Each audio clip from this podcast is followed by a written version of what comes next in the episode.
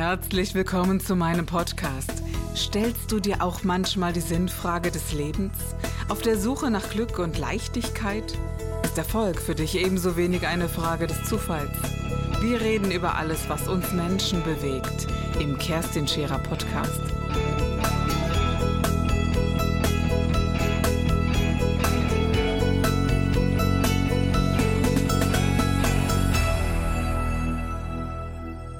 Musik ist die Sprache der Seele, sagen die einen. Musik ist eine Ausdrucksform, die ja eine ganz spezielle Sprache spricht, die Erinnerungen weckt, die Bilder darstellen lassen in unseren Köpfen und Gefühle entwickeln lassen in unseren Herzen. Sie ist eine Ausdrucksform, die wesentlicher ist äh, denn je, wie ich finde, aber auch damals in tiefen und schweren Zeiten immer gewesen ist.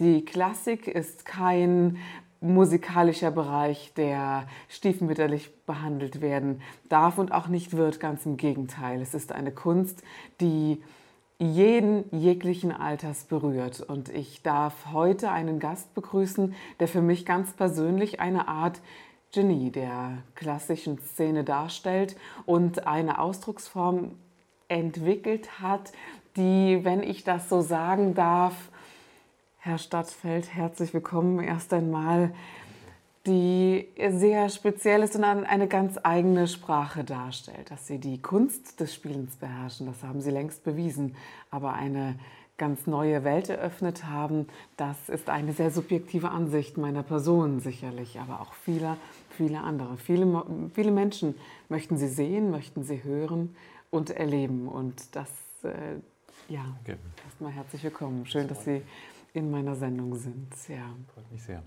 Sie sind Pianist und gar nicht mehr so unbekannt als Pianist, wenn ich das auch so sagen darf. Man hat sie europaweit erlebt, auch im asiatischen Bereich sind sie sehr gefragt. Und ja, wie sind Sie zur Musik gekommen, Herr Stadtfeld?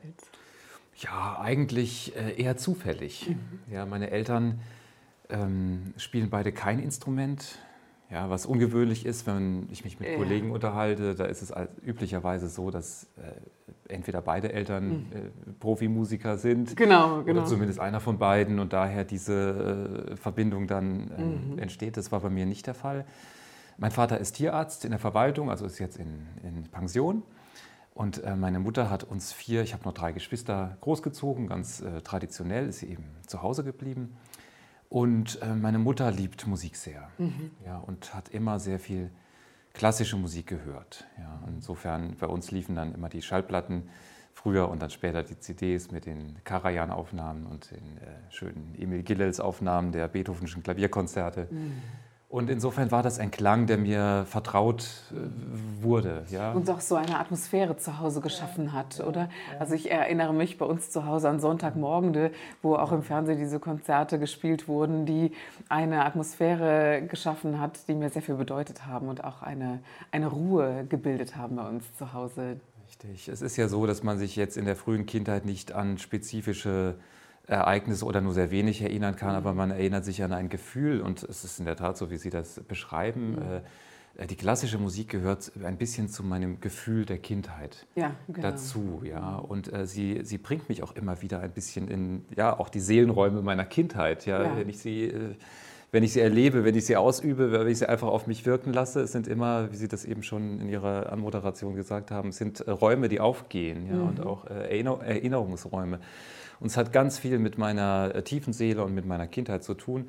Und äh, so lief die, äh, die Klassik bei uns und ich habe da immer schon sehr früh auch wohl ganz bewusst zugehört. Ja? Also ich konnte das auch gar nicht so dann einfach nur laufen lassen, sondern ich habe dann gelauscht, mhm. auch als sehr, sehr kleines Kind schon. Das war dann wohl auffällig, ähm, dass ich immer zuhören wollte und dass ich mich auch, jetzt wo wir gerade darüber sprechen, erinnere ich mich, dass ich mich auch geärgert habe, wenn an bestimmten Stellen dann mhm. geredet wurde ja, ja. unterbrochen, gestört wurde. Ja. ja und äh, mhm. ich dann eigentlich genau an dieser Stelle, geht mir heute noch so, dass ich mich dann... Dass dieser Geist wirklich gestört wird in, dieser, in, in diesem so eine, so, eine, so eine Unterbrechung einer ganz äh, wichtigen Passage, an, an, einem Übergang, wo man mhm. lauschen muss, gebannt lauschen muss und... Ähm, da hat ja, wie Sie wissen, nicht jeder äh, Verständnis für, aber ich hatte das als Kind schon äh, sehr stark, dieses, dieses Sensorium dafür, dass man an bestimmten Stellen nicht stören darf. Genau, das ist auch so, weil eben eine, mm, man, man tritt ein in ein, also, also erstens glaube ich, dass äh, musikalisches Talent auch etwas mit Intelligenz zu tun hat. Und es hat was, etwas mit dem Geist zu tun. Und man tritt ein in eine Welt, ich erinnere mich, als ich Kind war, und es mag sich vielleicht merkwürdig anhören, aber für Sie ja nicht so. Ähm, es gab äh, Gustav Mahler äh, Bilder einer Ausstellung und da habe ich ich habe das gehört und dazu gelesen. Und es war für mich so faszinierend, dass ich das Lesen, Hören, Spüren und dann die Bilder im Kopf erschaffen konnte. Und das mhm. war etwas, was eine Welt eröffnet hat. Äh, da, wo andere sagen, ich habe Kinofilm kennengelernt, ist das eine ganz spezielle Ebene gewesen, einzutreten und zu sagen, äh, da wird erzählt, da wird etwas erschaffen in mir wie ein Buch lesen, nur auf eine andere Weise. Darf ich das so sagen? Das finde ich genauso. Äh, deswegen ist ja natürlich auch die Verbindungsebene zwischen, ähm, äh, zwischen der Kunst und der Literatur und mhm. der Musik sehr stark, weil sie also für mich eine sehr wichtige auch zwischen zwischen Lyrik und, äh, und Musik, wo man manchmal das Gefühl hat, man, man liest und hört, hört im Inneren Musik dazu oder es sind ähnliche Räume, äh, die sich auftun, das sind, das sind starke Verbindungen. Und wenn dann jemand spricht, dann tut mir das fast weh. Ja. Das ist ein, ähm, ja, also dieser, dieser wundervolle Prozess wird unterbrochen ja. und der Geist geht weiter in der Musik. Ja. Man weiß, wie es weitergehen würde. Genau. Und äh, das ist ein. Ja, es sind ja auch fast sakrale äh, Momente dann, mhm. äh, die ich persönlich auch im Konzert äh, immer wieder anstrebe. Also weniger das ähm, äh, Überwältigende, was natürlich auch bei Musik immer wieder dazugehört, auch dazugehören muss um auch immer wieder auch äh, Spannungen abzubauen. Mhm. Ja, ich, das ist für mich der äh, Aspekt, den äh, das, das Überwältigende auch äh, äh, manchmal haben muss in der Musik. Mhm. Das heißt, diesen virtuosen Aspekt, ähm, den muss man auch immer wieder auch äh, ja, den darf man gar nicht so, so abtun, sondern der hat eben auch spannungsentladene mhm. Funktion oft genug, weil sich in diesem sakralen Moment, so empfinde ich es fast, oder ähm, ja, zumindest spirituellen mhm. Äh, Augenblick, auch sehr viel Spannung äh, aufbaut im Interpreten und im, im Hörer. Und ähm, ja, da gibt es Momente, die wirken dann fast heilig, ja, die ja. dann äh, in großer Musik, äh, und das wird auch kollektiv, Gott sei Dank, äh, so empfunden, mhm. in besonderen in Interpretationen, in besonderen Momenten, wenn dann ein großes Publikum, 2000 Menschen, plötzlich die gleiche Empfindung haben an einer Passage, dass etwas ganz Besonderes, Zerbrechliches fast geschieht. Und das Wunderbare an der klassischen Musik ist, dass jeder Einzelne, der zuhört, der rezipiert, seinen Anteil am Gelingen hat.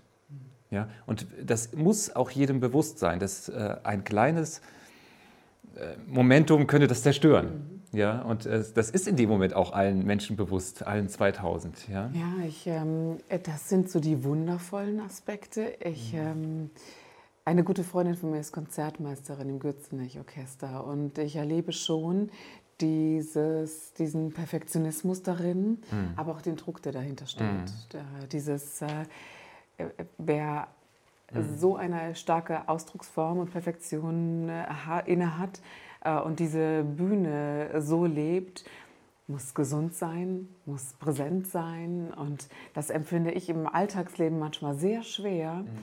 äh, und sehr druckbesetzt. Erleben Sie das auch für sich persönlich so vor den vor manchen Auftritten, dass, hm. dass es manchmal gar nicht so leicht ist? Der Druck ist da. Der ja. begleitet einen auch das ganze Leben. Und ähm, es ähm, ging ja ganz früh los. Ich habe dann mit äh, neun Jahren meine ersten Konzertauftritte gehabt. Mein erster Klavierlehrer, ähm, der äh, leider verstorbene Hubertus Weimar, äh, ein wunderbarer Lehrer. Äh, ich bin auf dem Westerwald ganz ländlich aufgewachsen. Der war Chorleiter. Hm. Chorleiter, Organist und ja, aber Laienchorleiter mhm. eben. Ja? Das heißt, der hat aus Laienchören, also aus äh, Menschen, die in ihrem äh, Alltagsleben äh, ganz verschiedenen Berufen nachgingen und sich dann freitagsabends getroffen yeah. haben, äh, um zu singen und hinterher gesellig beisammen zu sein. Aus solchen Chören hat er Spitzenchöre geformt, weil der die gepackt hat und der hat die zu Leistungen äh, angetrieben, wie man Menschen nur antreiben kann, wenn man sie euphorisiert. Ja. ja. Und er war ein wunderbarer Klavierlehrer. Eben kein Pianist, der war jetzt kein großer Virtuose, überhaupt mhm. nicht. Der konnte, konnte gar, nicht, äh, gar nicht so gut spielen. Aber ein wunderbarer mhm. Lehrer. Der hat mir die, die, die Musik eröffnet und hat eben auch ähm, dann mich auftreten lassen bei diesen Chorkonzerten auf dem Land, ja, im, auf, im Westerwald. Äh, das waren immer ganz wichtige Ereignisse, wenn, wenn die Chöre dann ihr Herbstkonzert hatten. Da habe ich dann gespielt mit neun Jahren, Wut bei den verlorenen Groschen, ähm, Bach, Präludium und Fuge, äh, Chopin-Walzer, äh, was auch immer. Und da habe ich ja ganz früh kennengelernt, wie das ist, äh, dass der Druck da ist und wie man mit dem leben muss und mhm. wie man mit dem umgehen muss und dass man das immer nur bis zu einem bestimmten Punkt kann und dass man dann auch loslassen muss. Ja? Man kann, dieser Perfektionismus, den kann man immer nur bis zu einem bestimmten Punkt in der Vorbereitung leben. Ja. Aber ist es nicht so, dass in den jungen Jahren eine Leichtigkeit, dass man eine Leichtigkeit inne hat, die mit den Jahrzehnten ein, ein wenig nachlässt? Ja. Also dass eben die, ja, dieses, äh, der denkende Prozess und ja. der Anspruch in einem wächst. Ja, Sie sprechen mir aus dem Herzen, genau. Mhm. Genauso empfinde ich es auch äh, der Druck wird eigentlich größer. Mhm, genau, ja. Genau. So, wie der Druck insgesamt im Leben größer wird ja, oder genau. der Druck, den man sich macht. Äh, der, der, der wird stärker, der, ähm, das, ähm, die Angst zu scheitern äh, wird größer. Ja. Und äh, das ist etwas, was jeden Menschen betrifft äh, mit mhm. Äh, voranschreitendem Alter. Die Leichtigkeit der Kindheit und Jugend, die geht einem verloren. Man sehnt sich manchmal mhm. nach dieser Leichtigkeit, nach dieser ähm, Freiheit, ja, das ist, die, man, die man da eher mal äh, empfunden hat. Man muss aber immer wieder versuchen, damit, damit zu leben und das kann man eigentlich nur aus meiner Erfahrung, indem man immer wieder auch loslässt. Mhm. Ja, das heißt, äh, wenn ich mich vorbereite auf ein Konzert, das ist ein Prozess, der zieht sich, wenn es ein neues Programm vielleicht ist, neues Repertoire, mhm. der zieht sich über Monate, manchmal anderthalb, zwei Jahre hin. Ja, wenn ich jetzt zum Beispiel Brahms Klavierkonzert das erste Mal spiele, habe ich jetzt das zweite Klavierkonzert von Brahms, äh, habe ich jetzt auf dem Pult stehen seit langer Zeit und werde ich dann im Sommer das erste Mal spielen. So, das ist einfach ein, ein, ein, langwieriger Prozess, in dem bereitet man sich vor, immer wieder intensiv. Aber wenn man dann tatsächlich auf die Bühne geht, dann muss man sich auch sagen, jetzt fallen lassen. Genau, ja. ja loslassen, mhm. ja, und jetzt nicht weiter festhalten. Mhm. Oder ich habe im Moment recht viele, das Unterbewusstsein schickt mir im Moment recht viele Träume nachts, ja. wo ich dann ähm, spiele, ohne genau zu wissen, was ich spiele und plötzlich feststelle, das ist eigentlich gut so. Mhm. Die Freiheit wiederzugewinnen, mhm. auch die Freiheit der Improvisation, tatsächlich, ja, ja, tatsächlich zu improvisieren und nicht nur Vorgegebenes.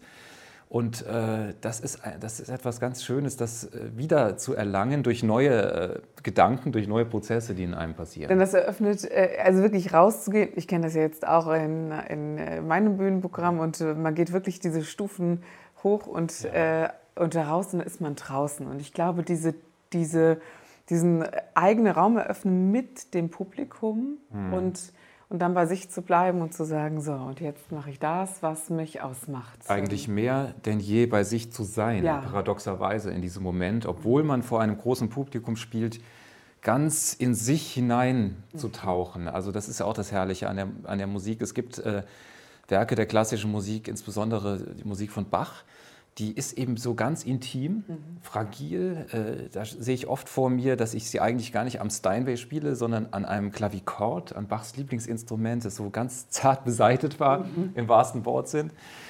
Und äh, vielleicht nur so eine Kerze flackert äh, in der Zimmerecke und man spielt so diese Musik ganz für sich und hält äh, Zwiesprache mit sich selbst. Ja. Ich habe Sie, wenn ich das so sagen darf, auch so im Konzert so empfunden. Sie sind mhm. in Ihrer eigenen Welt verbunden mit diesem Instrument. Man ja. könnte wie eine Glasglocke darüber äh, legen und mhm. ich glaube, da könnte eine Bombe explodieren. Ich wüsste nicht, ob sie, ob sie äh, austreten würden aus dieser Welt. Und das hat mich, als ich sie damals gehört habe, sehr, es hat mich sehr berührt, denn es ist ja nur möglich, diese, diese tiefe Ausdrucksweise zu erschaffen, wenn man so bei sich bleibt und wenn man in äh, diesem eigenen Gefühl und in den eigenen Bildern die Schaffenskraft findet. Das ist etwas sehr Besonderes. Ja, äh, Glaskuppel ist tatsächlich auch so ein Bild, was ich, was ich manchmal habe, ja. wie so ein Kokon, der um... Äh, wie so ein Schutz. Wie so ein Schutz ja. fast, mhm. der um mich ist, als würde die Musik mir auch so einen Schutzmantel mhm. geben, also mich auch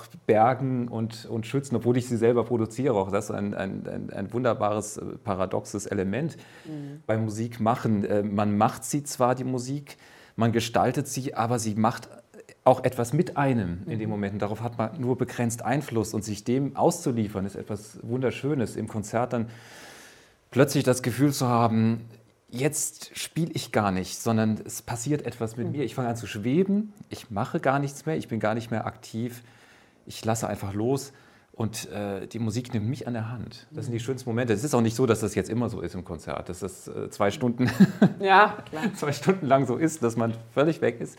Aber wenn diese Momente erreicht werden, und, und, passieren sind es besondere Momente, sind besonders beglückende Momente. Und es sind diese Momente, wo man spürt, dafür lohnt sich äh, nicht die Arbeit, davon spreche ich gar nicht, dafür lohnt es sich zu leben. Genau, alles, ja. Mhm. für, die, für, diesen Moment, weil der, der fühlt sich so, so sinnvoll an. So eine Gnade, das ja. empfinden zu dürfen, das haben sehr wenig Menschen. Es ist, äh, man muss sagen, es ist äh, ein großer Prozess im, im Vorfeld notwendig, diesen Moment zu erreichen. Den kann man auch erreichen in, in einer Studio-CD-Aufnahme.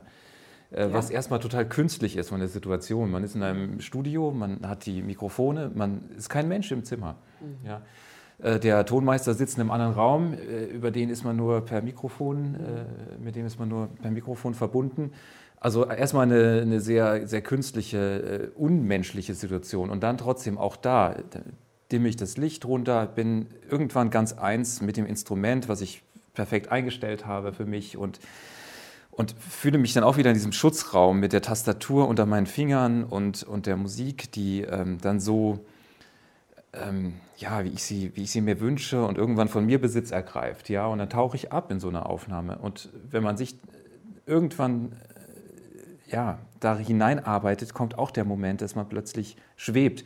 Und das Schöne an diesen Momenten ist, man hat keine Angst mehr. Mhm. Man hat keine Angst mehr zu scheitern und man denkt nicht mehr darüber nach, ach, ist das jetzt vielleicht der richtige Take oder ist das jetzt vielleicht, bin ich jetzt da, wo ich hin möchte, sondern man spürt auf einmal eine Gewissheit, eine Sicherheit. Das, was ich jetzt gerade spiele, das wird der, der Hörer, der Musikliebhaber wird es genauso hören. Und dieser Gedanke macht einem keine Angst mehr, so nach dem Motto, hoffentlich mache ich jetzt keinen Fehler, sondern der trägt einen. Der trägt einen hinein in, in noch weitere Höhen, mhm. die dann unbeschreiblich sind. Ja, die einfach, die, die einfach wundervoll sind. Ja. ja weil man dann, äh, man ist völlig im Einklang mit sich selbst. Und äh, man ist von einer tiefen Zufriedenheit in diesem Moment erfüllt. Ja. Ist man das erreicht? Bedeutet jahrelange Disziplin, harte Arbeit, das darf man sagen. Oder sind Sie so ein Genie gewesen, dass es Ihnen sehr schnell, sehr leicht gefallen ist, zu spielen und dieses Instrument wirklich zu beherrschen? Ähm, Harte Arbeit ja, aber vieles ist mir leicht gefallen. Mhm. Das muss ich sagen. Also die Affinität zum Instrument, äh, zum Klavier. Ich wollte ja auch immer Klavier spielen. Ich wollte kein anderes Instrument mhm. spielen. Und es war immer, als meine Eltern mich fragten, als ich sechs war, möchtest du ein Instrument spielen? Mhm. Ja, Klavier. Ja. Mhm. Und die äh, Affinität zu dem Instrument Klavier, einen Ton anzuschlagen, dem Ton nachzulauschen, ja, der Veränderung des Tones nachzuspüren, das habe ich schon als Kind gehabt. Ich habe da nicht drauf rum gehämmert, sondern ich habe dem Ton beim Verklingen gelauscht. Und äh, auch dieses mechanische Element äh, sozusagen, ähm, was ich nie so empfunden habe, sondern die Taste wie eine Verlängerung meiner Fingerspitze zu empfinden. Mhm. Ja? Und damit fast eine Verlängerung meines Gefühls. Und der eigenen Seele. Der eigenen Seele und der eigenen Gedanken, ja, als wäre es eine Einheit, ja, die man mit dem Klavier eingeht. Als wäre man sozusagen ohne das Klavier unvollständig, mhm. ja. weil man erst durch das Klavier diese Verlängerung erhält und dann ist es wie ein Kreislauf sozusagen auch, der durch einen hindurchfließt. Das macht nämlich der große Unterschied zwischen Menschen, die gerne Klavier spielen möchten mhm. und die viel, viel, viel üben müssen ja. und zwischen denen, die dafür gemacht sind. Ja, also ich habe auch viel Zeit am Klavier verbracht, wobei es war nie Zwang, das muss mhm. ich auch sagen. Es war auch in der Kindheit schon so, dass ich oft wenn ich mit anderen Kindern draußen gespielt habe. Und das war auch alles sehr schön. Ich bin ja da auf dem Land äh, wunderbar aufgewachsen. Und ähm, dann habe ich aber oft gedacht, ja, das macht jetzt Spaß, aber jetzt an der Beethoven-Sonate weiterzuarbeiten, das wäre jetzt noch schöner. Und das waren tatsächlich dann oft. Aber das äh, macht sie wirklich besonders. Ja, das, ist, äh, das ist ja doch etwas, das äh, nicht jedem Kind widerfährt. Ne? Und ich glaube, ja. da zeigt sich, ich glaube ja daran, dass man Potenzial und Fähigkeiten hat, die, äh, die man, mit denen man geboren wird. Und, und ich glaube schon, dass man sehr viel lernen kann. Ja. Aber wenn man für etwas gemacht ist, dann ergibt es sich leicht und automatisch ja. und ohne dass jemand kommt und sagt, ja. du musst jetzt üben und du musst und du musst. Ja? Sehe ich genauso.